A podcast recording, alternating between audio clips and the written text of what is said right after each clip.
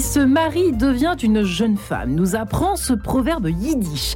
Et si elle ne se marie pas, cette dite vieille fille, titre d'un roman de Balzac en 1836. Femme que l'on dit laide, revêche, frigide, avare, aigrie, ennuyeuse, on l'imagine avec des chats tricotant des pulls pour ses neveux et nièces pour tromper sa solitude.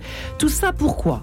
Parce qu'elle n'a pas trouvé mari et qu'elle n'a pas eu d'enfant. Bref, comme si sa vie était un échec. Alors aujourd'hui, en 2022, même si les mentalités évoluent petit à petit, l'idée qu'il n'y aurait qu'un chemin de vie pour les femmes, celui d'être en couple et d'avoir des enfants, reste tout de même bien ancré dans la majorité des cerveaux. Ce matin, nous nous posons une question. Est-on au fond égoïste quand on décide de vivre seul? C'est la question que je vous propose de nous poser ce matin dans Quête de Sens. Ça commence tout de suite. Et j'ai la joie de recevoir, pour en parler, deux invités. Marie Coq, bonjour Marie. Bonjour. Bienvenue dans cette émission, vous qui êtes journaliste, qui êtes écrivain, qui avez écrit ce dernier essai tout simplement Vieille fille, voilà, aux éditions de la découverte. Euh, et puis euh, Mariette Darigrand est également dans ce studio. Bonjour Mariette. Bonjour. Toujours sémiologue, directrice du cabinet des faits et des signes, spécialisée dans l'analyse des discours médiatiques. On peut vous inviter en fait tous les jours dans cette émission en quête de sens. Mais euh, c'est vrai que vous allez d'ailleurs publier tout prochainement Amazon au pluriel, on peut en parler, sorcière, virgule, déesse au pluriel, oui, au pluriel, virgule, une épopée du féminin à apparaître aux éditions et rôle. Cela n'est pas un hasard, certainement pas en tout cas. Et moi, j'ai d'abord une question pour vous deux. Euh, et je reprends, je me permets juste paresseusement, mais au fond, c'est peut-être ça le centre de notre émission ce matin. Est-on égoïste quand on décide de vivre seul? Est-ce que ça vous a écorché les oreilles? Marie le décide. C'est compliqué. Moi, je me suis. J'en ai pas dormi de la nuit, presque. Non, mais c'est vrai que c'est compliqué parce que c'est une part de décision quand on lit votre livre, mais en fait, pas vraiment. C'est une adaptation. Mais il faut décider d'être heureux. C'est compliqué. Oui, après, effectivement, ce qui est, ce qui est compliqué, c'est que je pense que les femmes, de toute façon, sont on leur demande de décider beaucoup de choses. On leur demande de choisir le temps où on fait les enfants. Est-ce qu'on, enfin, pareil, on doit décider de faire un enfant, on doit décider de reporter, on doit décider de, éventuellement d'être, d'être vieille fille. Euh, mais c'est, bien sûr, c'est compliqué parce qu'on, c'est quand même tout ce qui est de la sphère du couple et de la famille. On, on décrit ça comme quelque chose de naturel qui va forcément nous arriver à un moment ou à un autre. Et parfois, quand ça n'arrive pas, euh, voilà, que ce soit volontaire ou, un peu moins volontaire que, que ce qu'on voudrait, euh, on se retrouve avec une situation euh, dont il faut bien faire quelque chose. Donc effectivement, moi, je trouve qu'on décide. Ce qu'on peut décider, c'est surtout de, réagir à ce qu'on a, quoi. C'est-à-dire de pas hmm. toujours attendre euh, une situation qu'on a imaginée être la situation idéale. Mais voilà, quand on est dans une certaine situation, donc éventuellement quand on est effectivement quand on est seul, quand on ne trouve pas de compagnon ou de géniteur, euh, euh, voilà, qui soit satisfaisant, qui puisse exaucer nos exaucer nos vœux les plus chers, qu'est-ce qu'on fait avec ça? Est-ce hmm. qu'on est-ce qu'on continue d'attendre ou est-ce qu'on réfléchit à hmm. peut-être vivre autrement? Au secours, Disney, Disney, Disney. Mariette, est-ce que c'est finalement la source de tous nos maux, nous les femmes? Bah, On est heureux que si on a euh, un prince charmant qui nous tombe du ciel et beaucoup, beaucoup d'enfants et être très, très heureux jusqu'à la fin euh, des temps.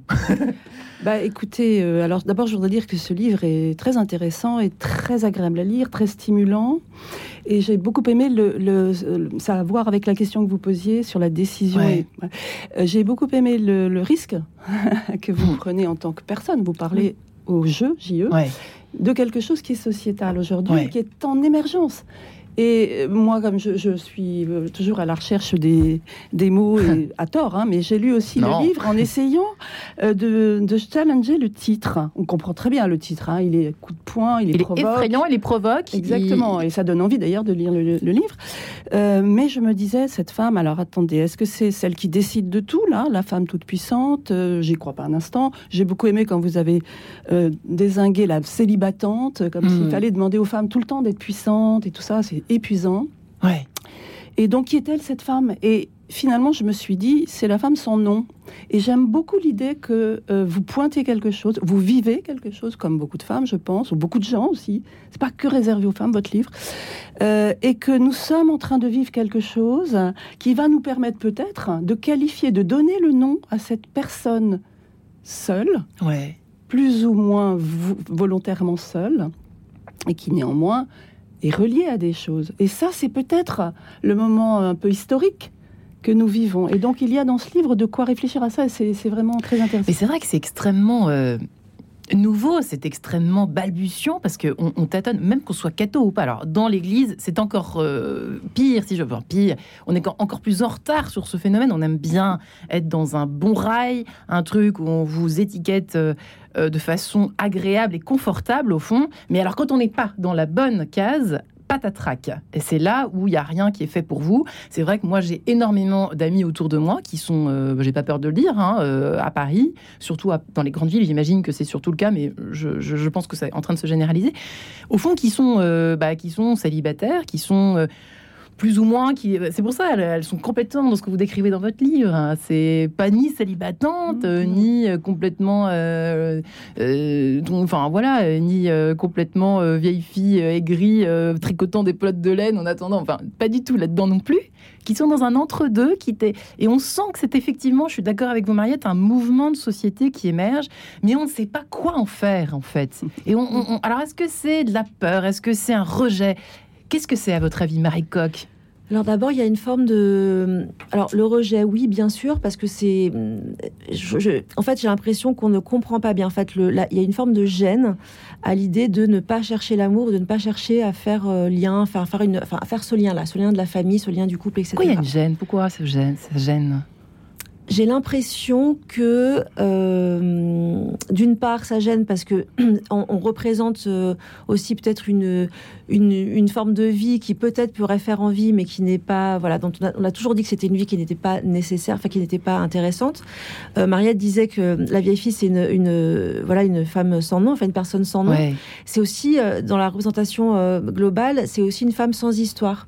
C'est-à-dire qu'on considère toujours qu'elle a une vie qui est remplaçable. Enfin, c'est un ersatz de vie, quoi. Et par exemple, il y a ce film de un James. Ersatz de vie. Voilà, de James Ivory, là, qui s'appelle Chambre avec vue, où il y a une, un personnage de vieille fille comme ça qui envoie une lettre à ses, à ses nièces. Et les nièces vont lire la lettre. Et donc, c'est une longue missive qui ne parle que de ses problèmes de chaudière. Et en fait, c'est vraiment ça, la vieille fille. C'est en fait une, une, une fille qui n'a tellement pas de vie euh, bah, qu'elle voilà que les seuls événements de sa vie sont ses problèmes de chaudière. Moi, j'ai pensé à Amélie Poulain, effectivement, tout de suite en, lisant les premières pages de votre livre, euh, Marie. Et c'est vrai qu'on on n'aurait pas pu créer Amélie Poulain aujourd'hui. Enfin, je pense qu'elle apparaîtrait pas de la même façon, Amélie Poulain. Là, c'était évident qu'elle attendait, elle, survivait avec ses petites coquillettes là euh, euh, tous les soirs, ces espèces de petites routines euh, de femmes seules, etc. Et c'était tout, tout étant tourné en, mode négatif. Et vous, ce, que, ce qui est merveilleux, c'est qu'un un matin, vous le racontez au début de votre livre, vous vous réveillez effectivement, vous dites, mais au fond, euh, est-ce que ma vie est si désagréable que cela Comme si tous les, tous les dictats de la société euh, actuelle vous disaient mais oh regarde comment tu es malheureuse, tu es seule, tu n'as pas d'enfant, tu n'as donc pas d'histoire, euh, tu n'as rien à raconter. Bah, bah, tu n'es rien en fait. Et au fond, vous dites ah bah non. À un moment, vous rêvez. Ça s'est passé un peu comme ça. C'est vrai ce que vous racontez dans oui, oui, bien sûr. Oui, oui, tout est tout est vrai. tout est très. J'essaie d'être le plus honnête possible sur euh, voilà, sur le parcours qui a été le, mien. Mais euh, en fait, c'était le, la, comment dire, la, révélation, ça a été de me dire, euh, parce qu'en fait, moi, c'est pas, je ne, je ne, je ne souffre pas de la solitude, par exemple, du tout. Mais ce qui m'a fait souffrir le moment où j'étais malheureuse, c'était qu'en fait, j'avais l'impression qu'il y avait une expérience dont on m'a toujours dit que c'était l'expérience ultime euh, de l'amour, enfin notamment l'amour maternel, enfin voilà, le fait d'avoir des enfants, que c'était un amour océanique, euh, enfin voilà, un sentiment qui, hum. est, euh, qui, est, qui est incomparable, etc. Et je me disais, en fait, il y a cette expérience ultime à laquelle moi, je n'ai pas accès. Et c'était ça qui me rendait malheureuse. Donc en fait, moi, j'ai trouvé que la pression sociale, c'était pas tellement des injonctions à rentrer dans les cases, etc. surtout, on vit dans une grande ville Enfin voilà, moi j'ai vécu mon, mon passage à la vieille fille à Paris, euh, euh, où c'est quand même une, ville où c'est quand même relativement facile d'être euh, d'être célibataire et de voilà, de trouver de quoi de comment de s'occuper. De s'occuper. mais c'était c'était ça en fait. La pression, c'était plutôt de se dire, il y a cette expérience qui est décrite comme l'expérience humaine par par essence et que moi je ne vais pas que je ne vais pas voilà donc il y, y, a cette idée que on passe à côté de ce qu'est vraiment la vie et euh, effectivement, un matin, je me suis dit, mais si j'enlève si j'enlève ça de ma tête, si j'enlève cette idée de ma tête que j'ai raté ma vie parce qu'il y a quelque chose qui n'est pas dans ma vie, mais qui ne me manque pas, vu que je ne, enfin, comment dire, enfin voilà, que ce n'est pas quelque chose que j'ai perdu euh, comme je l'ai jamais eu, notamment l'amour, euh, l'amour maternel. Euh, est-ce que ça va si mal? Eh bien, en fait, non, ça va plutôt bien, quoi. Et effectivement, ça va même plutôt bien. Ça va plutôt bien, et cette vie, cette vie très simple, voilà, Mariette parlait des célibatantes, moi, qui est un truc qui me voilà, je trouve c'est beaucoup de pression. Enfin, je trouve c'est beaucoup trop de pression pour les femmes. Enfin, c'est n'importe quoi. Cette idée que, effectivement, que si on est célibataire, on devrait troquer euh, la vie de famille et la vie conjugale pour une vie exceptionnelle et pour une vie pleine de panache, euh, c'est-à-dire d'être tout le temps. Euh, enfin voilà. Donc c'est vrai que moi, je n'ai pas d'enfant et je n'ai pas trouvé non plus un vaccin incroyable dans mes voyages. Enfin voilà, dans mon laboratoire à Chicago. Donc je n'ai rien à. Voilà, je n'ai pas troqué ça contre quelque chose de spectaculaire. Et c'était vraiment ça aussi l'idée de vieille fille, c'était de dire aussi qu'on peut avoir des vies. Comment on trouve peut-être une vie juste plutôt qu'une vie spectaculaire. Euh, voilà, et comment on peut aussi faire lien autrement. Euh, Trouver une fécondité, comme on dit dans notre jargon chrétien, qui a parfois du bon. Parce qu'après, mhm. les auditeurs vont me gronder, ils vont me dire Oui, dis donc, que, t'exagères, euh, encore une fois, tu tapes sur l'église. On va arrêter de donner des dons à Radio Notre-Dame. Bon, bref, Mariette. Bah, surtout qu'il n'y a pas que l'Église qui Bien sûr que qu'on fasse des enfants. la preuve, regardez, regardez tous ces articles qui pleuvent sur cette histoire. Hein. Oui, oui. Je crois que toutes les sociétés ont peur euh, de mourir, surtout nous, avec cette histoire de crise écologique. Franchement, nous sommes menacés par l'extinction de notre humanité. Donc, euh, bah oui. Donc là, on est dans un, je dirais, un, courant ancestral où toutes les sociétés veulent qu'on fasse des enfants. Et l'incarnation même de ça, bah, c'est la mère. Voilà. Mmh. Donc, ça tombe sur les femmes. Euh, mais autrement, euh, si vous voulez, ce que, ce que, ce que je trouve aujourd'hui euh, intéressant dans ce que vous dites aussi, c'est qu'on peut très bien, effectivement, enfin, vous luttez, à mon avis, contre le mythe actuel, encore plus que la mère, c'est l'individu total. Il faudrait tout faire dans notre vie, le développement personnel. On part d'une hmm. chose et puis il faut tout faire, y compris explorer tous les genres, explorer tous les métiers, explorer toutes les positions devant la vie. Or, ce que vous dites, c'est que bah, moi, je suis là dans ma situation, et qu'est-ce que je peux en faire hein? Donc vous parlez un peu de psychanalyse, on voit bien aussi que c'est une démarche, un chemin. Et du coup, ça ouvre aussi sur euh, euh, quelque chose qui n'est pas forcément vécu dans l'expérience. Mettons la maternité ou la fécondité, je préfère votre terme, Marie-Ange. Mais on peut être quelqu'un de très fécond, même si on n'a pas d'enfant. Il y a une différence entre le biologique le symbolique. Et ça, c'est très intéressant dans la société actuelle qui nous met le nez tout le temps, je dirais, dans le corps organique. Hein, et dans le réel. Non, il y a aussi, nous sommes capables de transcender des choses, de sublimer des choses, de, euh, d'être créatifs. Donc, euh, j'ai, bien aimé aussi ça dans votre livre, que sans le dire aussi explicitement que je le dis en tant que lectrice. Moi, c'est ce que j'ai ressenti, ça m'a fait réfléchir. Mais vous le dites par petites touches impressionnistes. Et donc, euh, ça lance des pistes. On s'est dit, ah tiens, on peut réfléchir à ça. Je veux dire que, ok, il y a la lutte contre les stéréotypes qui demandent aux femmes d'être des mères, tous ces dictats absolument épouvantables. Hein. Euh, mais il y a aussi quelque chose. Je pense qu'on a tous connu dans nos familles, toutes les trois. Euh, enfin, je sais pas, je me permets hein, de dire ça, mais je pense que voilà, c'est des, choses qui sont quand même très. Même si nos familles n'ont pas l'impression de faire, de dire de mauvaises choses, mais c'est automatique, quoi. Oui, mais à 30 ans, euh, Oui, mais parce que c'est un petit peu. Là, je défendrais la doxa, l'opinion majoritaire. Ouais. C'est juste pour continuer la vie. Ouais. Bon, donc là, ce en lisant. C'est presque animal, en fait, c'est ça C'est presque animal. C'est normal que les sociétés, surtout dans un monde où on nous dit qu'on va crever. Mais on peut continuer la route, continuer la vie d'une autre façon. Et quand même, la dernière phrase de votre livre est très forte. J'attends la vague. Moi, j'adore hmm. cette phrase. C'est quelque chose qui montre que l'on peut justement participer à la survie de l'espèce. C'est très Nietzsche. Je ne sais pas si vous, êtes, vous aimez Nietzsche, mais on dirait du Nietzsche. Hein. Excusez-moi. voilà, je suis contente de mettre le veto. Franchement, c'est super. mais c'est vrai qu'il y a une histoire de, euh, il, y a, une histoire de positionnement entre l'attente la, passive euh, et puis euh, se mettre euh, dans l'action sans vouloir tout faire, tout brasser, tout pour se refaire une espèce de, nouvelle identité de surfemme, etc. Mariette Darrigrand, j'avais une question. Je sais, il n'est pas sorti votre ouvrage, mais Amazon, ça me fait toujours toujours penser quand je lis ce mot Amazon à l'ouvrage, je ne sais pas si vous l'avez lu, de Madame Esthès, femme qui court avec les loups. Et c'est, elle parle justement, alors là pour pour le coup des Amazones qui ont vécu des souffrances dans le passé et qui, du coup, effectivement, peinent à se trouver un chemin de couple, une fécondité, là, pour le coup, classique avec, avec un homme. Mais je pense que pas forcément, parce que je pense qu'elle va encore plus loin dans sa logique en décrivant le phénomène de l'Amazone. N'empêche que j'aime bien, parce que vous deux, vous là, nous sommes en train d'évoquer justement une nouvelle voie qui n'est pas forcément celle du couple, de la famille, de la maternité que vous avez évoqué, Marie Coq, mais une Amazone heureuse, en fait, pas une Amazone avec un sein coupé qui subit la vie, qui affronte, qui est là, ouais, il faut se battre, etc. Donc je ne sais pas ce que vous racontez dans votre livre des Amazones, parce que évidemment, je ne l'ai pas lu, je l'ai pas. je vais vous l'envoyer. Mais ça n'a rien à voir ou ça a quand même un petit lien, quand même, Mariette? Ça m'intrigue. alors, c'est à voir parce que les Amazones, mais ça faudrait que je vous en parle plus. Mais, euh, elles sont très mal connues. Elles sont très très mal connues. Alors justement, cette histoire de sein coupé, c'est absolument pas vrai. Donc on les met du côté du sacrifice. Bon. Voilà, ça aussi, ça fait partie des stéréotypes. Euh, mais je me suis posé la question euh, en lisant votre livre, Marie, justement. Alors, est-ce qu'on est devant une Amazone hmm. Alors, je dirais non parce que vous n'êtes pas euh, en posture de combat euh, pénible. oui, pour quelque chose qui est de l'ordre de la liberté, parce que les Amazones étaient extrêmement libres y compris parce qu'il me semble que c'est ça qui est intéressant, la, la femme libre, hein, c'est le grand mythe des mm. années 60 sur lequel nous sommes encore. Voilà.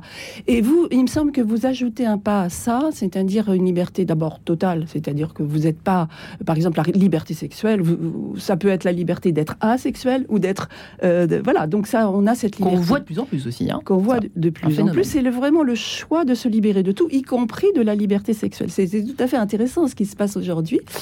Euh, donc ça, la zone, elle est intéressante là-dessus parce que euh, par rapport aux hommes, bah, parce qu'on les présente comme des femmes seules entre elles. Or, euh, elles se reproduisaient. Donc, il y avait bien un moment où les hommes venaient, mais c'était elles qui décidaient.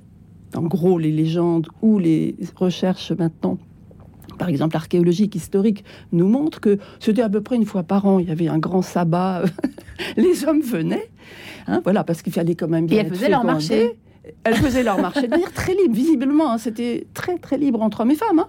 C'était ce pansexualisme dont on parle aujourd'hui. Et puis ensuite, euh, euh, bah, les, éventuellement, elles pouvaient être enceintes. Donc, il y avait des enfants. Mais c'était toute la communauté qui s'en occupait. Il y avait visiblement, hein, pas le, le lien étroit des femmes, des mères avec leur progéniture. Donc, hmm. elles sont aussi quelque chose qui est, qui est assez résonnant euh, quand on vous lit, je trouve.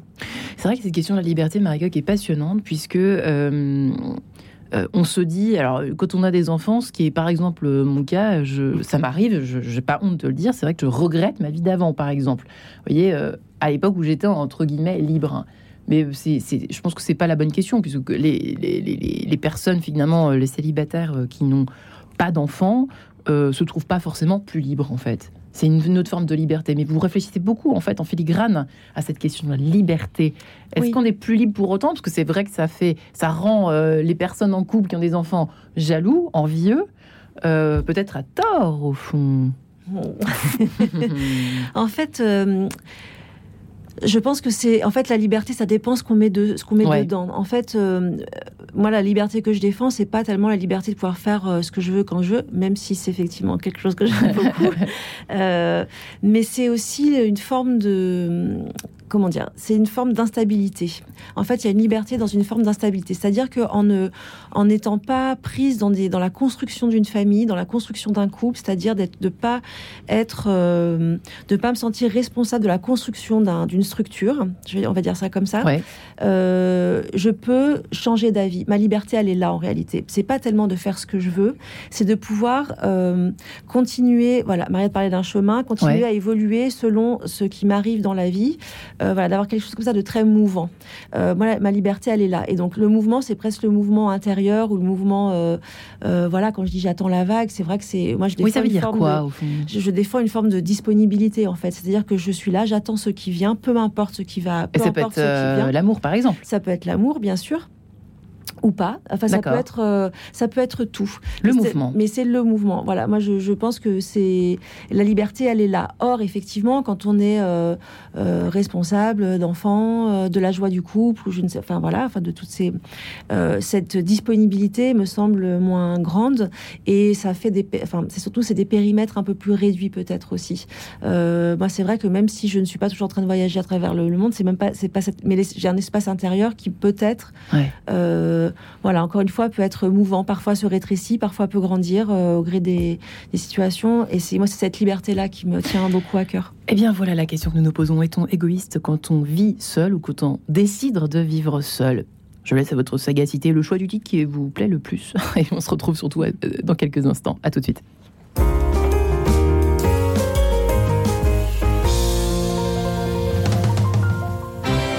Culture Club, le magazine de toutes les cultures, c'est tous les jours à 11h sur Radio Notre-Dame.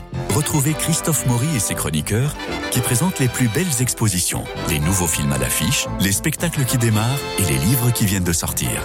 Culture Club avec Christophe Maury, tous les jours à 11h et 16h.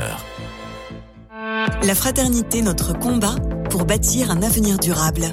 Voici le thème de la 96e rencontre des Semaines sociales de France qui aura lieu les 28, 29 et 30 octobre 2022 à Lille ou en ligne selon vos disponibilités. La fraternité, qu'elle soit chrétienne ou républicaine, est au cœur de l'enjeu du bien commun. Venez écouter Jean-Marc Sauvé, Cécile Duflot, Adrien Candiard et bien d'autres experts et témoins pour réfléchir et s'engager. Inscription sur www.ssf-fr.org. Radio Notre-Dame, les auditeurs ont la parole. Je fais partie des fans hein, depuis euh, sa création. Pour moi, c'est une radio que j'écoute le matin avec mon petit déjeuner. Donc en fait, je vais jusqu'au journal euh, du Vatican. Et ce que j'aime dans Radio Notre-Dame, c'est une radio d'opinion, euh, libre de ses expressions, qui n'est pas orientée. J'ai envie de la radio vive. je l'écoute, je veux qu'elle vive et je veux continuer à pouvoir l'écouter. Donc je l'aide. Pour soutenir Radio Notre-Dame, envoyez vos dons au 6 boulevard Edgar Quinet, Paris 14e ou rendez-vous sur www.radionotre-dame.com. Merci. En quête de sens, Marie-Ange de Montesquieu.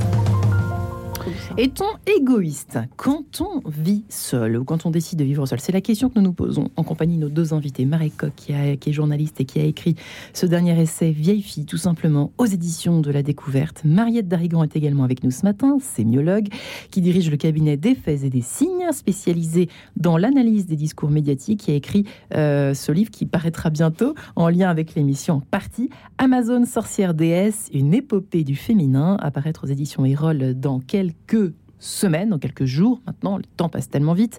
Euh, effectivement, nous n'avons pas encore abordé cette, euh, ce péché qu'est l'égoïsme, ce défaut qu'est l'égoïsme. Nous sommes sur Radio Notre-Dame en quête de sens, on peut mettre le paquet. Euh, est-on égoïste quand on vit seul? Effectivement, ce terme d'égoïsme à la vie dure. Oui, parce que euh, je pense qu'on confond euh, déjà le fait de vivre seul et le fait d'être individualiste. Euh, c'était pas la même, c'était pas la même chose. on peut être seul dans son espace et ça ne veut pas dire qu'on refuse d'être en lien, d'être en lien avec les autres. très, c'est très différent. Pourquoi est-ce qu'on dit ça, égoïste de vivre seul? Parce que on se sacrifie pas pour des enfants. Exactement. Parce qu'on se sacrifie pas. Euh, alors, on se sacrifie pas pour les enfants, euh, mais même, euh, par exemple, le mariage, on voit ça dans les romans victoriens ou dans les, dans etc. On considère aussi que c'est l'effort. Enfin, en fait, c'est que, à l'époque où les femmes ne travaillaient pas, n'avaient pas encore le droit du travail, que c'était l'effort de guerre en fait qu'on leur demandait, c'était de faire des bonnes alliances. Donc c'était, c'était quand même, même si c'était effectivement avec des hommes dont elles ne, dont hmm. elles ne voulaient pas, etc. Mais voilà, qu'il y avait cette forme de, de sacrifice pour le bien euh, du royaume, euh, mm. du, euh, du, pays, du château, enfin bon, de la lignée, de la lignée, etc., etc. Donc effectivement, quand on se retire de cette lignée, on considère qu'on ne fait pas le travail, quoi, qu'on ne fait pas le, travail. Mais moi, c'est une des questions aussi que je pose dans le livre, c'est parce que l'égoïsme, on va surtout le euh, quand on est vieille fille, c'est plutôt sur l'idée de ne pas avoir, de, pas faire d'enfant, donc voilà, de ne pas faire le sacrifice, de ne pas le. Moi, on me, on, me, je vois bien que parfois on m'en veut de ne pas avoir subi euh, euh, les nuits hachées, les réveils à 5 heures du matin, de ne pas. Excusez-moi, mais alors vraiment, non, mais c'est vrai que d'un coup, il y a quelque chose où, euh, enfin, par exemple, c'est un truc tout bête, mais euh, euh, moi, on considère que je ne peux pas être fatiguée, par exemple. Comme je n'ai pas d'enfant, C'est juste. euh, moi, ma fatigue ne sera jamais ça. recevable par rapport à la famille, à la Tu fatigue. sauras jamais ce que c'est. Voilà, par la, la Et Marie, vous ne saurez jamais ce que c'est. Je ne saurais, voilà, je ne saurais jamais ce que c'est. Mais Moi bon, d'ailleurs, par- peut-être, hein, d'ailleurs. et, et, et par ailleurs, ben, bon, bah, 30, 40 ans, 50 ans, de toute façon, on, bah, on fatigue un peu de. Enfin bon, voilà, bon, bref. Donc il y a cette idée quand même que le travail n'est pas fait. C'est une idée reçue, en tout cas. Une idée reçue. euh, et. euh, mais la question que j'ai posée dans, dans, dans Vieille Fille aussi, c'était de, de se dire. Moi, il y a une question qui n'est jamais posée et qui me paraît intéressante à, Ouais. à, à évoquer, c'est est-ce que justement faire des enfants euh, pour soi, à soi, est-ce que c'est pas aussi une forme Hmm. d'égoïsme? C'est-à-dire que euh, euh, on fait des enfants pour être aimés, notamment, et pour avoir un amour inconditionnel de, un, Et et un laisser une amour. trace, comme vous dites dans votre livre. Voilà, hein. et laisser une trace. Donc là, bah, c'est ce, dont on parlait tout à l'heure. Effectivement, si on n'a pas la, la chance d'être croyant et de, et de penser qu'il y a quelque chose à- Après après, la vie. après la vie, euh, c'est vrai que être vieille fille, c'est accepter qu'on meurt complètement. Ouais. C'est-à-dire qu'il n'y a rien qui nous survit, qu'il n'y a pas de, qu'on laisse pas de traces, qu'il n'y a pas de. Donc ça, c'est quand même, c'est quand même un, un chemin aussi. euh, intéressant à parcourir, qui est pas sans angoisse, mais que je trouve euh, intéressant. Effectivement, quand on fait pas d'enfant, on se, on ne se survit pas. Voilà, on, on accepte de ne pas se survivre.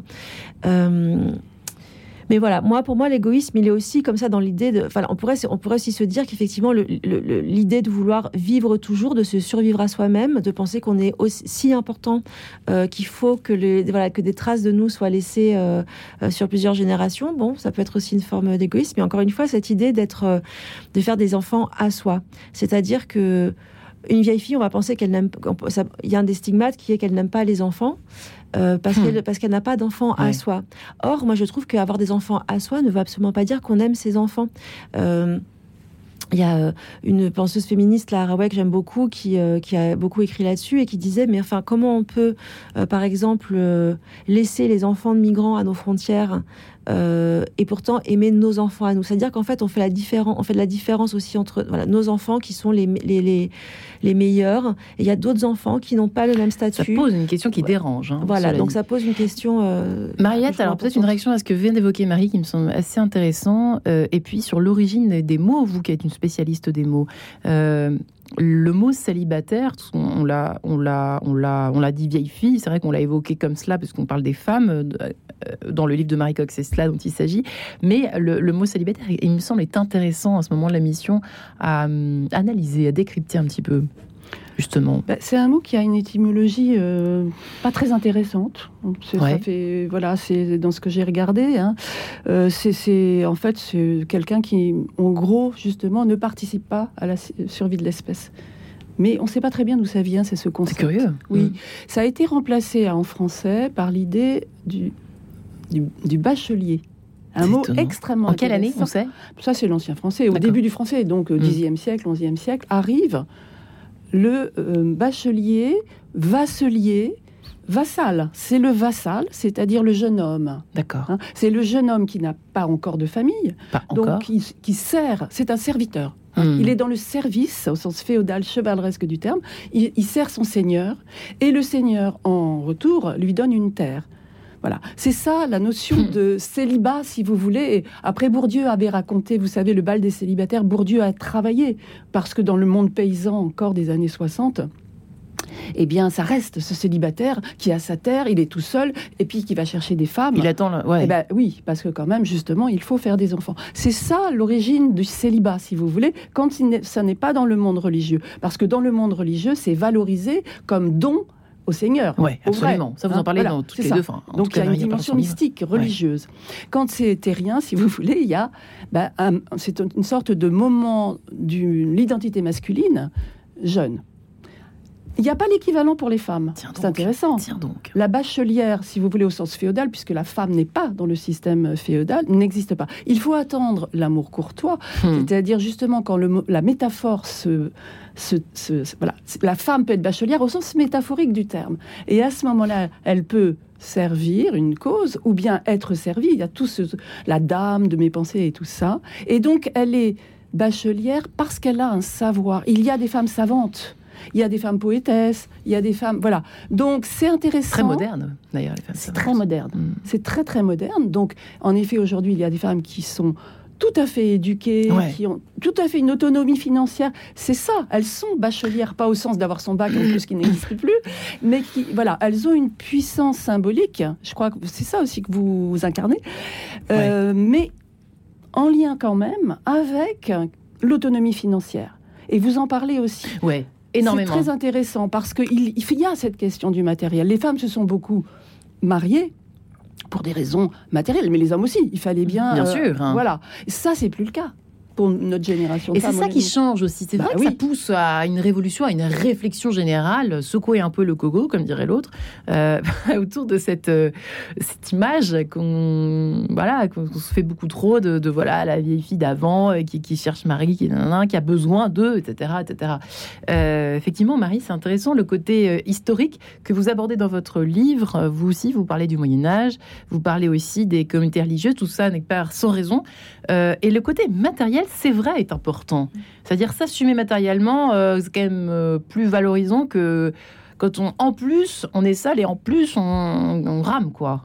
Clairement. Oui, et en plus, euh, alors ce que, ce que j'avais aussi essayé de dire, c'est que bon, déjà la, vieille fille dans les, dans les figures voilà, de, culturelles, c'est souvent un parasite. Quoi. Donc c'est vrai que c'est une figure de parasite qui ne produit pas de richesse et qui vit au crochet d'eux.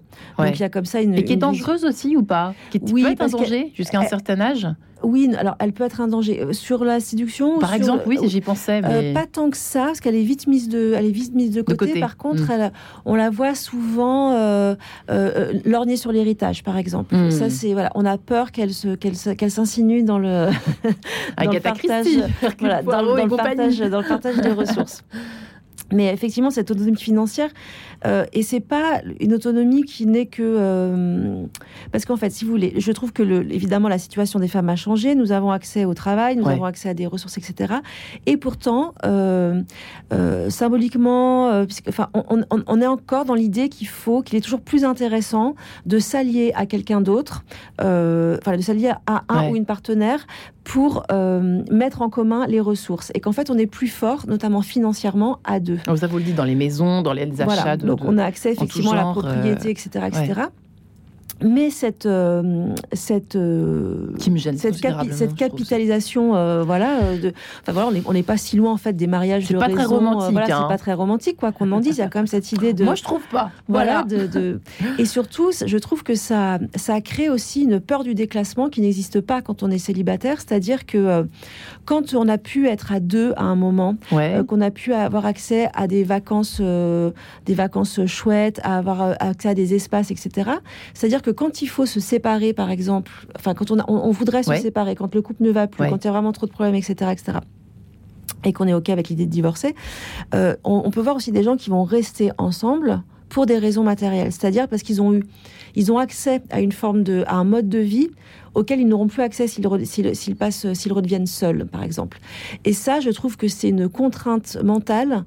Euh, que je trouve très difficile à, très difficile à vivre et, euh, et de, me dire qu'il y a des gens aussi qui sont qui, qui font encore famille qui font encore euh, couple pour des raisons financières pour des raisons de d'aisance matérielle. Il y en a autant que vous, en autant que ça ou pas hein? À votre avis ah vous, avez, vous, avez, sacrément enquêté, hein, donc c'est pour ça que je, trouve que c'est très, je trouve que c'est très partagé, même si c'est souvent pas très. Dans vos interviews, vous avez que c'est souvent pas très conscient en réalité, quoi. Euh, mais euh, je pense qu'il y a, cela encore qui persiste au XXIe siècle. Il y a une peur quand même. le, le nombre de femmes, enfin parce que moi c'est plutôt aux femmes, euh, voilà que je, je, vous adressez. je me suis adressée et que j'ai écouté, mais de dire, mais si je pars, où je, vivrai où? Et en fait, on peut vivre ailleurs, on peut vivre autrement, mais euh, vivre, mais je vivrai où Ça veut dire aussi vivre moins bien. Et moi, c'est vrai qu'en étant célibataire, en n'ayant pas partagé mes ressources, en n'ayant pas capitalisé avec un, compagnon, euh, ça fait qu'évidemment, il y a des choses auxquelles je n'ai pas accès. Mais euh, je vis avec, je, je, enfin, comment dire, je, je m'habitue à ne vivre qu'avec ce que j'ai. Et ça, je trouve que c'est aussi d'une grande liberté en réalité. Hmm. quand on accepte, voilà, c'est une vie un peu plus, un peu plus voilà. Pas, pas, austère, plus non, sobre, c'est pas austère, plus sobre. Voilà, c'est plus sobre. Euh, c'est plus sobre et je trouve que ça a, une, ça, ça a aussi une forme de vertu de pas avoir peur de. Alors, de, tout ça. puisque nous sommes sur Radio Notre-Dame euh, et dans Quête de sens, Mariette, euh, je pense que ce qui gêne aussi peut-être les, les, les, nos contemporains encore aujourd'hui, certainement, peut-être un peu moins qu'avant, je ne sais pas, en tout cas peut-être dans l'Église, c'est la finalité, en fait. Mais de toute façon, bah, si, tu, si tu es seul, quelle est, quelle est ta finalité quoi? Quelle est sa finalité quand on parle de quelqu'un, par exemple, qui est, seul? Euh, Comme si, bah, finalement, il n'y en avait pas.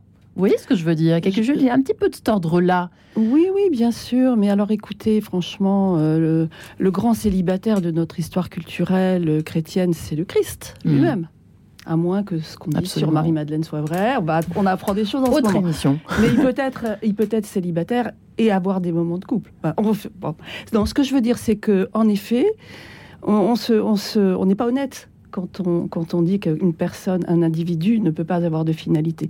Non, le Christ, l'arché, le télos, le télos du Christ, il a une finalité. Même si on ne vise pas cette finalité, bah ni de la vocation religieuse, ni du mariage, attention, je vais avoir des mails, ça je le sens, mais c'est pas grave, parce que vous êtes là, j'en profite pour vous poser cette fichue question oui, oui. que tout le monde se pose. Non, mais c'est le sens de la vie, c'est la valeur de la vie. C'est ça. Toute personne, euh, si, si, surtout dans l'idéologie chrétienne, toute vie est sacrée. Voilà. Donc, célibataire, marié, veuf, euh, euh, polysexuel, j'en sais rien. Toute vie est sacrée. Je crois que c'est ça notre trésor culturel en Europe, hein, en plus. Ouais. De manière très intéressante dans le monde européen, parce qu'on a construit beaucoup de choses autour de ça, mm. en dehors même de la religion. Mm. Donc, euh, l'individu, la question souvent, le, préjugé, surtout de l'Église catholique, méfiante, mais toujours à cause de cette idée qu'on va, on va se désagréger. Si on est tous, si on n'est plus un grand corps, hein, le corps de l'Église, le grand corps collectif, mais le corps politique, tout ça est en train de se désagréger aujourd'hui en apparence, puisque l'individu est roi. Quand même, il faut penser la, la question de l'ego et de l'égocratie. Il ne faut pas se leurrer. Il y a une, volonté d'être euh, tout puissant dans sa bulle. Alors, euh, quand les gens sont sensibles et intelligents et ont des liens, ça va. Quand les gens sont violents ou un peu paumés ou hors sol, c'est beaucoup plus embêtant parce que l'individu tout seul, quand il se met dans la foule, il fait corps d'une façon terrible. Donc je crois que c'est ça qui nous qui menace. C'est pas tellement de pas faire d'enfants. Tout le monde fait des enfants aujourd'hui. On n'est pas. c'est vrai que ça a changé. Oui, et puis on peut faire des enfants de, plein de manières. Mais c'est, je crois que ce qui nous menace, c'est pas le célibat de surtout des femmes. C'est euh, en quelque sorte la désagrégation du corps social. Oui, parce que ça, quand on est désagrégé, bah, et ça c'est effrayant. C'est effrayant et objectivement embêtant. C'est là-dessus qu'il faut faire porter notre méfiance. C'est quand l'individu. Je reste un instant sur le mot individu. Il est très intéressant. Il est, il est récent dans la langue, si j'ose dire, parce que il à peu près c'est probablement Rabelais qui l'a mis dans la langue française. Il était médecin, Rabelais. Et il avait une vision un peu scientifique, ou scientifico-poétique. Et donc l'individu, c'est ce qui peut plus être divisé coupé. C'est l'herbe folle. Donc c'est ce qu'on appellerait aujourd'hui la cellule souche. Donc nous sommes tous des petites herbes folles, mariées, pas mariées, célibataires, des enfants, pas des enfants, quel que soit notre âge, parce qu'on est très jeune, les jeunes sont très isolés aujourd'hui, parce qu'on est, on est vieux et qu'on est isolé. Voilà, on est tous en danger d'être des petites herbes folles paumées sur la surface de la Terre. Donc tout ce qui fait qu'on peut être euh, incarné sensible, espérant le lien à l'autre. Et moi, je défendrai l'amour. faut l'attendre malgré tout. il peut prendre plein de formes. Voilà. Il faut, il faut, il faut. J'aime beaucoup la dernière phrase de votre livre. Je suis trop romantique probablement, mais je pense qu'elle dit, elle dit ça aussi. J'attends l'amour, quelle que soit la forme qu'il prend. Et ça, c'est très. C'est magnifique, c'est très chrétien. Vous voyez? Vous êtes euh, la bienvenue, chère euh, ah, je, suis ravie. je vous l'annonce, vous avez passé l'examen avec succès. Barbara Pravi, en attendant, voilà, on se retrouve dans quelques instants. À tout de suite. Radio Notre-Dame. Écoutez-moi, moi la chanteuse à demi. Parlez de moi à vos amours, à vos amis. Parlez-leur de cette fille aux yeux noirs et de son rêve fou. Moi, ce que je veux, c'est écrire des histoires qui arrivent jusqu'à vous. C'est tout. Voilà, voilà, voilà, voilà qui je suis. Me voilà, même si, mise à nu, j'ai peur. Oui, me voilà dans le bruit et dans le silence.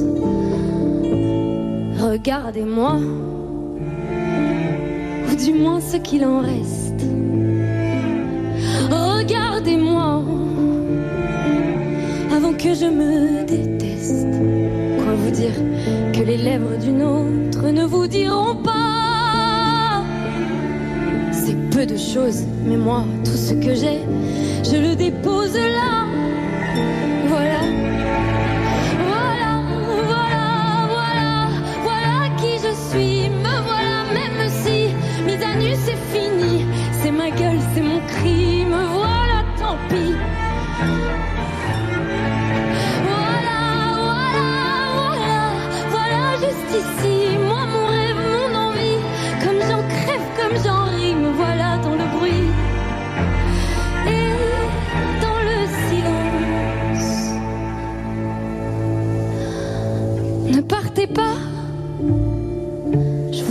Supplie, restez longtemps.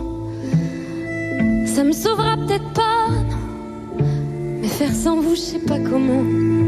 Aimez-moi comme on aime un ami qui s'en va pour toujours. Je veux qu'on m'aime parce que moi je sais pas bien aimer mes contours.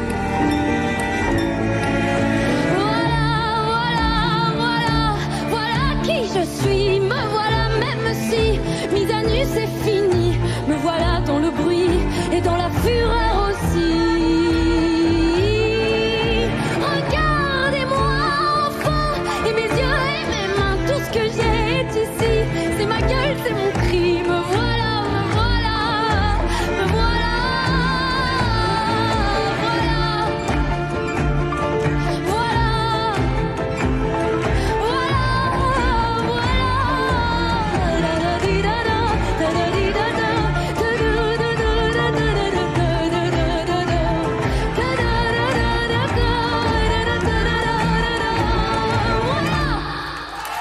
Pour Barbara Pravi. Voilà d'ailleurs le titre de cette chanson.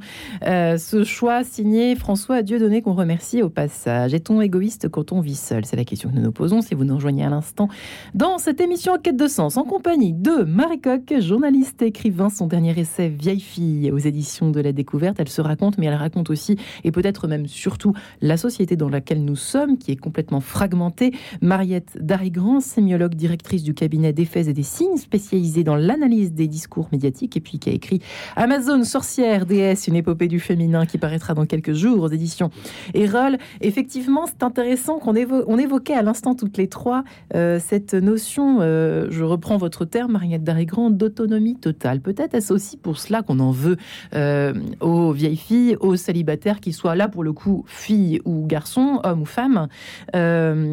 C'est vrai qu'on on se dit, mais comment Elle n'a besoin de personne? Comment est-ce possible? C'est c'est pas normal. On est des êtres, euh, on est alors dans la religion chrétienne, dans la religion catholique, dans la religion chrétienne, nous faisons partie de ce corps. Nous sommes le corps du Christ avec ses membres, c'est-à-dire que euh, nous sommes chacun un membre et du coup nous avons besoin les uns des autres. Et là, ça pose aussi cette question euh, pour répondre à la question initiale de l'émission est-on égoïste? Eh ben, on peut dire oui aux yeux de ce discours de l'incomplétude au fond, Marie Coq, si vous me suivez? Oui, oui, je vous suis bien sûr. Sauf que euh, ce qui me paraît important à dire, c'est que l'autonomie, encore une fois, ce n'est pas du tout l'absence de lien. Euh, et c'est pas parce que. euh, et surtout, les liens. Je, je trouve que parfois on est tellement focalisé en fait sur les liens euh, familiaux et euh, conjugaux. Moi, je trouve que ça peut être aussi des structures qui nous enferment énormément. Encore une fois, qui réduisent, euh, qui réduisent énormément notre, euh, notre, notre, même notre cercle d'action. En fait, est-ce que c'est plus égoïste de ne s'occuper que de son mari et de ses enfants et d'être complètement, par exemple, aveugle et sourd Mm. euh, au monde qui nous entoure, enfin même voilà, à ce qui se passe dans la rue quand on sort, etc. Ouais.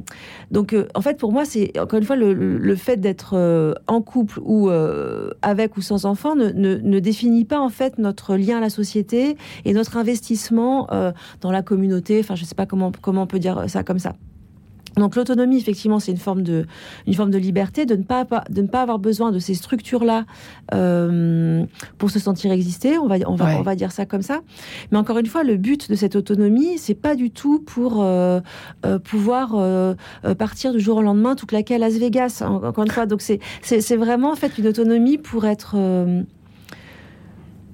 pour pouvoir justement être capable aussi d'être d'être euh, disponible à ceux qui viennent, etc. Dans le dans le livre là tout à l'heure vous parliez du mot bonheur. Moi je, moi je ne sais pas si on peut être heureux en étant célibataire. Je ne sais pas si on peut être heureux quand on est en couple. Enfin être heureux. Vaste question. Moi j'ai voilà. de ce mot bonheur. Être, mais- être heureux, je, voilà, je pense La que joie peut-être, par moment. mais la joie. Et donc bien sûr la joie qui me semble être une notion peut-être plus chrétienne aussi, je ne sais pas, mais euh, Absolument. mais euh, mais il y a la, la joie euh, spinoziste aussi qui est vraiment Ouais. cette joie et donc cette capacité en fait à être euh, à être traversé par le monde qui nous entoure. Mm. et à, voilà. Et c'est une, qualité qui se cultive. C'est-à-dire que euh, Spinoza ici dit que la dépression c'est la c'est la c'est la la réduction de cette capacité. Et euh, voilà. Moi je trouve qu'en fait en étant seul euh, ça nous oblige à cultiver cette joie aussi. Parce que euh, parce qu'on considère parce qu'on considère que la joie n'est pas au sein du foyer. Enfin, enfin, c'est-à-dire que quand je, je, re- je recommence Ouais. la phrase, si on arrête, si on, si, je veux dire, si on, on, on accepte d'abandonner l'idée de bonheur Ouais. au profit de l'idée de la joie. Euh, moi voilà, je pense que l'autonomie elle sert à ça. Enfin voilà, que Hmm. c'est euh, et, et ça c'est un chemin que je trouve intéressant. Mariette. Oui, alors euh, moi je, je- je résiste à la joie avec un grand J majuscule. D'accord. Bah, C'est votre elle droit, Mariette. Voilà, je défends les joies Ouais. hein, et même les, l'ancien français disait séjouir. C'est joli quand même. C'est hein. magnifique. Voilà, on est Très apostrophe, c'est ça? Eh oui et Se réjouir, c'est c'était Séjouir, se réjouir, les Ouais. joies.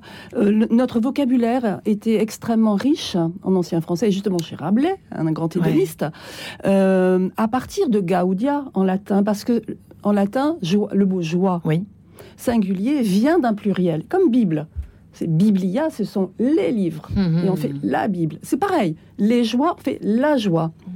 Donc ça. Comme s'il y avait un seul concept de joie. voilà, ça un seul concept qui nous élève. Ça, c'est vrai. Et Spinoza a très bien parlé de ça. Il faut, on, on est tendu vers ça. Nous, Mm. justement, judéo-chrétiens, on a ce, ce- ce- cette transcendance, ce but de vie, et ça donne valeur à, no- à notre chemin de vie. Donc ça, Mm. c'est génial. Mais pas en oubliant, à mon avis, en tout cas, c'est très personnel, hein, ce que je défends aussi.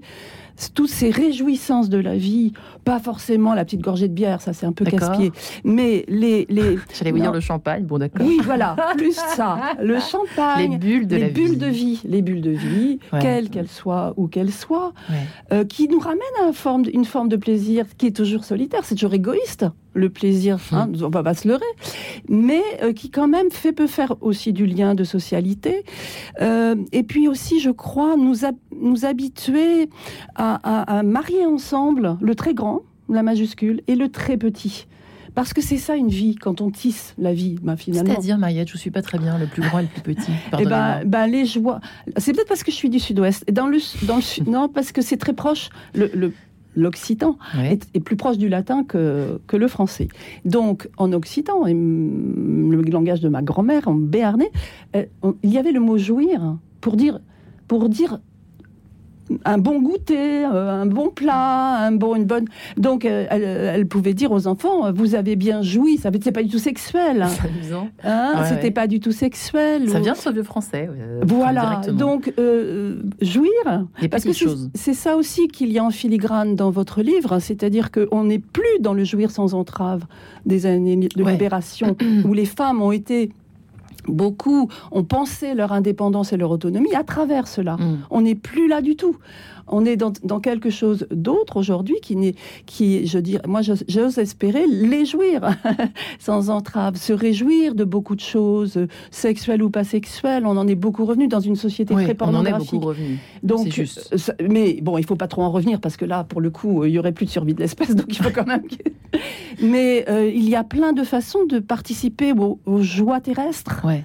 Tout en n'oubliant pas la joie spinoziste ou, ou chrétienne, bien sûr. Mais je crois qu'il faut appuyer aujourd'hui dans une société de sinistrose sur toutes les occasions. Alors c'est là où peut-être c'est euh, ce que vous pointez, c'est une hypothèse quand on lit votre livre, c'est que peut-être des gens qui sont seuls, au sens, euh, bah, je rentre pas euh, comme Catwoman, euh, je- tu- ça va, allez, I'm home, et puis non, il y a personne. Ouais. Donc, on est peut-être obligé de développer une, une espèce de sensibilité à ces petites réjouissances qui sont pas forcément égoïstes, mais qui sont terrestres, Une qui sont ce que j'appelle le minuscule de la vie, mais qui a tellement de prix. Ça y est, j'ai enfin compris. Merci Mariette de ton développement. Euh, Marie, c'est vrai. Moi, c'est vrai que on ressent en fait finalement c'est cette, cette ouverture, cette appétence, cette euh, disposition peut-être Oui, aux oui, oui, complètement. Enfin, une disposition au monde. On en est général. contraire de l'égoïsme Voilà, finalement en là général. complètement. hein. Oui, c'est une forme de.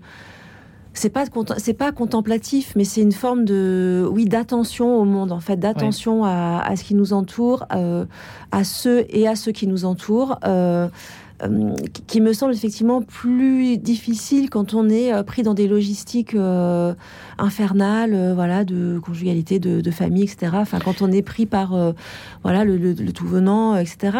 Et aussi ce que ce que je voulais dire aussi sur cette disponibilité, Ouais. c'est qu'aussi, euh, je trouve que c'est important qu'il y ait des qu'il y ait des, adultes qui soient aussi là pour les adultes.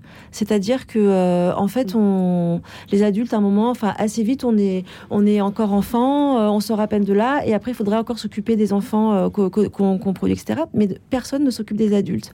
Et personne ne materne les adultes, personne ne, personne ne, ne, ne- ne prend soin des adultes. Et je trouve que, en, en tant que célibataire, moi, un de mes, je sais que c'est un de mes rôles que j'aime beaucoup, c'est de prendre soin de mes amis, par exemple, et d'être là pour, euh, voilà, d'être là pour eux, et pas juste pour dire, euh, voilà, pas juste pour se croiser au café pour dire, ah bah oui, alors c'est parce que c'est passé à l'école, etc. Enfin, d'être aussi une espèce de d'espace pour les adultes où ils peuvent, euh, voilà, se sentir euh, pas jugés. euh, on peut tout me dire. De toute façon, je n'ai pas de, je vois, je suis pas Et vous, on vous écoute ou pas? On prend soin de vous aussi? Mais depuis que, depuis que j'assume aussi cette, cette idée, enfin, oui. Et surtout, mais ce qui a, mais c'est pas la. Maintenant, on peut, pr- on prend soin de moi, mais sans peut-être euh, la compassion qui peut-être parfois était un peu mêlée de pitié quand, euh, pesante du coup. Mm. quand, euh, quand voilà, quand j'attendais encore. Quoi, là, il y a quelque chose de. Et voilà, et je trouve que ça permet Depuis que vous de- attendez plus, vous êtes en train de nous dire que depuis que vous attendez plus, euh, eh bien, les gens vous regardent différemment. Ah ouais, Mais- bien sûr.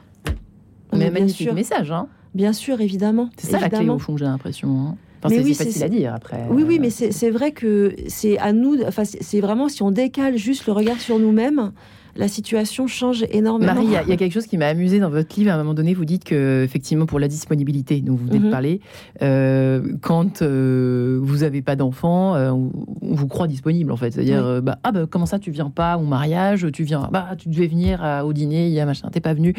Quand on a des enfants, ah, bah non, mais je suis fatiguée, j'ai mes Mhm. enfants. Voilà, ça y est, l'argument est tout trouvé. Oui, oui. Et là, vous avez, ça fait partie des petits exemples de votre vie que vous avez, vous avez assumé. Bah, oui, je j'ai pas envie, je, je sais pas Oui. ce que vous répondez aux personnes, mais Bah si, justement. voilà. En fait, ça c'est un exercice aussi très intéressant de pouvoir dire euh, sans violence, euh, sans, enfin voilà, de dire non là, non là, je crois que j'ai pas envie de venir. Non là, je crois que j'ai pas envie de sortir. Et vous dites que vos Non, qualités amicales se sont améliorées depuis que Mais vous bien avez sûr, été bien sûr. capable de. Bien sûr. Ouais. Aussi parce que euh, encore une fois, je, je pense encore une fois, bon, c'est pas, c'est- pas du tout un jugement euh, sur euh, sur les, les familles et les couples, etc. Mais il peut y avoir aussi parfois des alliances et des constructions de familles qui se font pour pour ben, pour euh, combler le vide, Meubler, voilà, pour meubler. Et donc, euh, voilà, on fait avec ce qu'on a, etc., etc. On peut faire ça aussi avec les amis parfois, c'est-à-dire que on a besoin d'une sociabilité et on va prendre un peu euh, ce qui vient. Quand on va vers une forme d'autonomie et de, de plus grande, euh, voilà, l'autonomie, ça veut dire aussi apprendre à vivre avec soi-même, par exemple, et être en, en bonne, Intelligence. en bonne intelligence avec soi-même. Ça, ça, ça, ça fait aussi que les gens euh, avec lesquels on veut passer du temps, ce sont des gens qu'on aime profondément et qui ne sont pas là pour nous rendre service, Ça- qui ne sont pas là pour combler notre vie existentielle, etc. Donc ça crée des relations euh, formidables. Eh bien, ce sera le mot de la fin. J'avais presque envie de demander à Mariette euh, faut-il bannir le mot vieille fille? Réponse Oui, bien sûr. Voilà. Merci Marie Coq, merci Mariette. Vieille fille, Merci à vous. ouvrage à vite découvrir aux éditions de la découverte. Et Mariette Darigrand, bientôt Amazon Sorcière déesse, une épopée du féminin chez Erol. Merci infiniment à vous deux.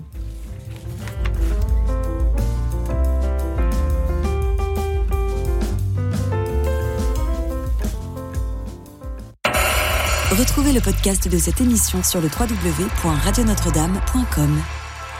Et demain matin, tricot, pêche, poterie, comment expliquer le succès de ces loisirs d'antan chez les jeunes? Ce sera la question du jour dans cette émission.